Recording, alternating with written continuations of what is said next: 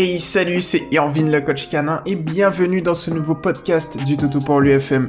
On est aujourd'hui le 11 octobre 2021, il est actuellement 18h16 et je suis véritablement heureux et bien de vous accueillir dans ce nouveau podcast qui sera dédié aujourd'hui à Charlotte. Salut à toi Charlotte, merci de ta confiance. Allez, je lis ta publication, c'est parti, let's go. Bonjour la team on rencontre un problème avec Paco, notre border de 2 ans. Il était nickel avec ses congénères jusqu'il y a peu, mais depuis quelques mois, il devient fou quand on croise des chiens plus grands que lui et qui n'en laissent. Il tire, grogne, aboie, etc. Il s'est déjà fait prendre trois fois en grippe lors de balades en liberté par des malinois et bergers allemands. Il a tellement tiré en voyant Nakita au loin qu'il a fini par enlever son collier et est allé se jeter dessus. Évidemment, Nakita ne s'est pas laissé faire et l'a mordu. C'est seulement à ce moment que j'ai su le récupérer. Ce qui ne va faire que renforcer sa peur et le conforter dans l'idée que les grands chiens, pardon, sont méchants. Je ne sais pas quoi faire car c'est de pire en pire. Cette semaine, ça s'est passé trois fois. Merci d'avance pour votre aide. Du coup, merci Charlotte pour ta publication. C'est hyper cool. Donc, si je résume un petit peu, tu as donc Paco, un border de 2 ans. Donc, avant, c'était nickel, il n'y avait pas de souci. Et depuis quelques mois, en fait, il commence justement à, devenir euh, agressif. En fait, il a peur, il adopte un comportement agressif. Et donc, euh, il s'est fait trois fois prendre en grippe lors de balades en liberté. Donc, effectivement, je pense qu'il y a un élément déclencheur qui a généré ensuite qui a créé en lui un précédent. Et ce précédent, bien, comme tu le vois, a, enclenché tout ce que l'on connaît ensuite. Euh, donc ici, pour moi, effectivement, hein, c'est de la peur, c'est-à-dire qu'il va réagir. Là où un chien va, tu sais, le chien, il a deux manières, en fait, de d'affronter cette situation. Soit il va fuir, ou bien soit il va, il va aller vers le front. Donc du coup, il va attaquer en premier. Il va se dire, ok, c'est une situation que il est dans son inconscient, c'est une situation que j'ai déjà vécue. Elle était désagréable, je n'ai pas envie de revivre cette situation je fonce en premier pour éviter. C'est ce qui se passe au final. Et effectivement, comme tu le dis, c'est-à-dire que plus les altercations passent, et plus il se retrouve dans une position et surtout dans un schéma mental qui sera négatif. Donc ça va en empirant. Tout en sachant aussi que ce n'est pas juste au final un élément qu'il va assimiler à du négatif, il va assimiler, donc par élément j'entends bien évidemment un autre chien, mais il va également assimiler tout un contexte tu vois ce que je veux te dire À quelque chose de négatif. Et donc, du coup, tel un athlète qui lui va peut-être, eh bien, se, tu sais, avant euh, une, une épreuve physique, l'athlète, il va se conditionner positivement en mettant de la musique. Et en fait, ce qui se passe, c'est que là, ton chien, par rapport à ce que tu me présentes et ce dont on discute depuis, euh, depuis quelques minutes déjà, eh bien, le contexte, étant donné qu'il est assimilé à du négatif, va conditionner ton chien dans un état négatif. Et là, c'est pas top parce que en gros, ce qui va, ce qui va se passer, c'est qu'il va anticiper parfois des situations qu'il n'y a même pas lieu d'être au final. Et donc ça va dégénérer de plus en plus. Donc effectivement, l'objectif ici est de très rapidement casser la dynamique. Comment casser la dynamique? Je vous le dis souvent, c'est déjà en reprenant l'énergie du chien. Donc, c'est toujours les fondations. Si tu ne le fais pas encore, Charlotte, je te le conseille vivement. À l'extérieur de la maison, augmenter l'intensité des promenades, non pas le temps des promenades. Et à l'intérieur de la, maison, pardon, également euh, optimiser au final, euh, on va dire, la gestion de son énergie, notamment au niveau mental. Alors, à l'extérieur des promenades, à l'extérieur de la maison plutôt, lors des promenades, ce que tu peux faire, c'est des, tricks, pas bouger, fais le mort, donne la patte, augmenter la cadence, diminuer la cadence de ta marche, aussi opter pour un jeu, tu sais, des jeux que tu peux euh, choisir à ton bon vouloir, et aussi des sports canins qui peuvent être très intéressants. À l'intérieur de la maison maintenant, je te conseille eh bien, d'opter pour les tricks aussi, pas bouger, fais le mort, donne la patte. Les tapis de fouille également, tu peux opter pour ça. Euh, les jeux intelligents, ça peut être intéressant. Et puis les petites balles aussi, où tu peux mettre ses repas et le restaurer si tu veux, de telle sorte à ce qu'il fasse une dépense mentale aussi.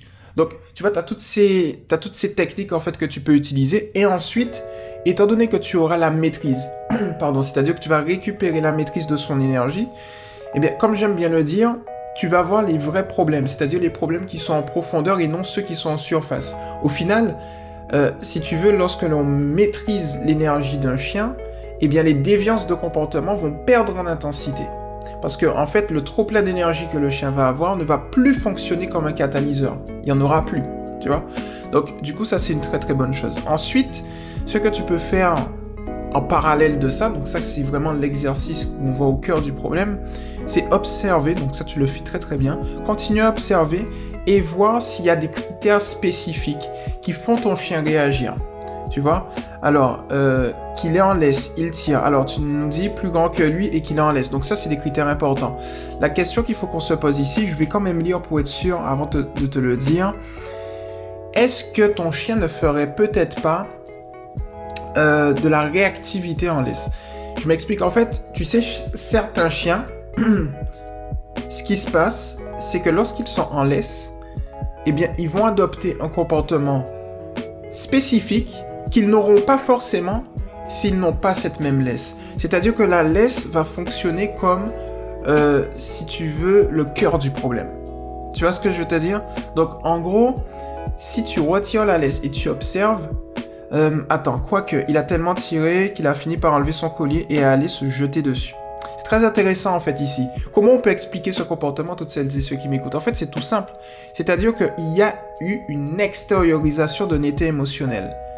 Alors, pour revenir à la réactivité en laisse, pour moi, c'est une hypothèse qui reste viable. Parce qu'en en fait, il y a une différence entre le laisser en liberté et voir son comportement, il est possible qu'il ait un comportement totalement différent, et le laisser en laisse et le laisser sortir, sans mauvais jeu de mots, le laisser de lui-même euh, sortir sa laisse, tu vois, enfin le libérer au final de sa laisse. Et donc du coup, il, il arrive en liberté. Et là, c'est deux choses différentes parce que d'un côté, on le fait de manière spontanée, alors que de l'autre, au final, il le fait non pas, euh, tu vois, par rapport à l'acte qu'on a donné, mais par rapport à une extériorisation d'un état émotionnel parce que l'excitation euh, a augmenté. C'est-à-dire qu'il était dans un seuil psychologique qu'il a mis enclin au moment où il a réussi à se libérer de la laisse, à foncer dessus. Chose qui peut-être ne va pas se produire, tu vois, s'il n'est pas, s'il n'atteint pas ce seuil-là. Donc effectivement, la réactivité en laisse peut être euh, une hypothèse viable à tester. C'est-à-dire que là, ce que tu peux faire pour garder quand même une certaine sécurité, c'est doter ton chien d'une longe. Et en fonction avec la longe, en fonction de sa réaction, tu sais comment faire. L'un comme l'autre, ce que je te conseille quand même, c'est de faire un contre-conditionnement, c'est-à-dire en gros que tu vas contrer le conditionnement existant. Actuellement, le conditionnement qu'il a, c'est euh, un conditionnement euh, négatif, c'est-à-dire qu'il a assimilé euh, certains chiens, notamment les grands chiens, quelque chose de négatif. On va faire en sorte qu'il l'assimile à du positif. Pour assimiler l'état émotionnel de chien, pour passer de négatif à positif, il est nécessaire de passer par un état neutre. Niveau 0. C'est-à-dire en fait que le chien en face ou les chiens en face vont être ce que j'appelle des éléments à récompense. Le chien va réagir favorablement uniquement parce qu'il sait qu'il peut avoir quelque chose de positif vis-à-vis de nous, étant donné qu'on est le référent ou la référente affective du chien. Donc, si tu veux, il est nécessaire de passer de négatif, pour passer de négatif à positif, il faut être au niveau 0. Dès que tu es au niveau 0 ensuite, il n'y aura pas de souci, tu pourras évoluer dans le bon sens. Alors, comment faire ça Tout simple? Je te donne un exemple pour, bien, illustrer, si tu veux, si je puis dire. Imaginons que tu trouves, parce que ce sera très important justement de trouver les bons chiens, en fait. Hein. parce que si tu veux avoir des résultats, il faudrait une certaine récurrence. La récurrence et la patience sur du long terme va te faire, te faire avoir de bons résultats. Donc, l'exercice, il est vraiment simple. Tu te positionnes, imaginons, à 5 mètres d'une zone où tu auras choisi par tes soins des chiens peut être une très bonne chose. Et là, tu te positionnes à 5 mètres et tu l'observes. Si tu vois qu'il adopte une attitude calme et sereine, très simple, tu le félicites et tu avances de 1 mètre. On est maintenant à 4 mètres. Si à 4 mètres, tu observes qu'il commence à émettre des signaux, tu vois, des signaux surtout d'apaisement. C'est-à-dire qu'il va euh, renifler euh, par terre, il va s'asseoir, il va chouiner, des éléments comme ça. Il va lécher sa truffe rapidement. Eh bien, tu vas essayer de voir s'il arrive à se calmer de lui-même. S'il arrive à se calmer de lui-même, dans ce cas-là, dès qu'il est calme, tu félicites, tu avances 2 mètres. On est maintenant à 3 mètres. Si à 3 mètres, tu vois que c'est beaucoup trop intense pour lui, il est temps de rétrograder. Tu recules de 1 mètre. Et en fait, tu vas au final comme ça éviter la situation que tu as eue euh, au niveau des à trois reprises et ça va te permettre d'aller en son sens dans le respect de son seuil de tolérance progressivement, petit à petit. Et en fait, j'insiste sur un point. Je t'ai parlé tout à l'heure de récurrence. Je pense que de toutes les manières, effectivement, vaut mieux se plonger dans un comment dire dans un environnement euh, réel, hein. c'est-à-dire pas forcément artificiel. En gros, tu vas dans un parc, tu observes, et en parallèle de ça, tu peux faire un panaché, c'est-à-dire tu vas essayer de voir si tu as des chiens. J'appelle ça des chiens dits complices, c'est-à-dire des personnes que tu connais qui ont des grands chiens, qui sont pas trop connus de ton chien et qui pourront certainement aider en faisant juste des va-et-vient par exemple. Et eh bien là, ça va être très intéressant. L'autre chose que j'aime bien dire, c'est qu'un chien est la somme des cinq chiens qu'il fréquente. Alors, ce que tu peux faire pour ça c'est en parallèle et pour compléter, c'est tout simplement d'aller chercher un groupe, tu sais, euh, sur Facebook, euh, de groupes de promenade. Si tu en as un dans ta région, ça peut être cool. Et du coup, bien évidemment, notifier à ces gens-là que ton chien va peut-être être réactif. Mais si tu vas sélectionner des grands chiens tout de suite et que tu avertis et que tout le monde est ok et que tu trouves des chiens qui sont sociables, eh bien ton chien par mimétisme, il va le devenir aussi. Donc tu peux faire ça tranquillement et je pense qu'il n'y aura pas de souci. Déjà, avec les conseils que je t'ai donnés, étant donné que tu vas naturellement les personnaliser, tu vas observer, base-toi bien évidemment sur une attitude, du moins sur une vision long terme, tu auras des résultats, ça c'est sûr. Alors vision long terme, quand je dis vision long terme, c'est deux mois, trois mois. Il est possible que tu résolves le problème en un mois. Mais, comme j'aime bien le dire, vision long terme te permet de gagner du temps. Prendre son temps permet de gagner du temps, tout simplement. Alors je relis un petit peu ta publication, de toute façon je reste disponible et les personnes de la team également pour pouvoir euh, optimiser avec toi. Teste la longe. Je pense que la longe permettra quand même de, je dirais, de préciser la cause de son problème, tu vois.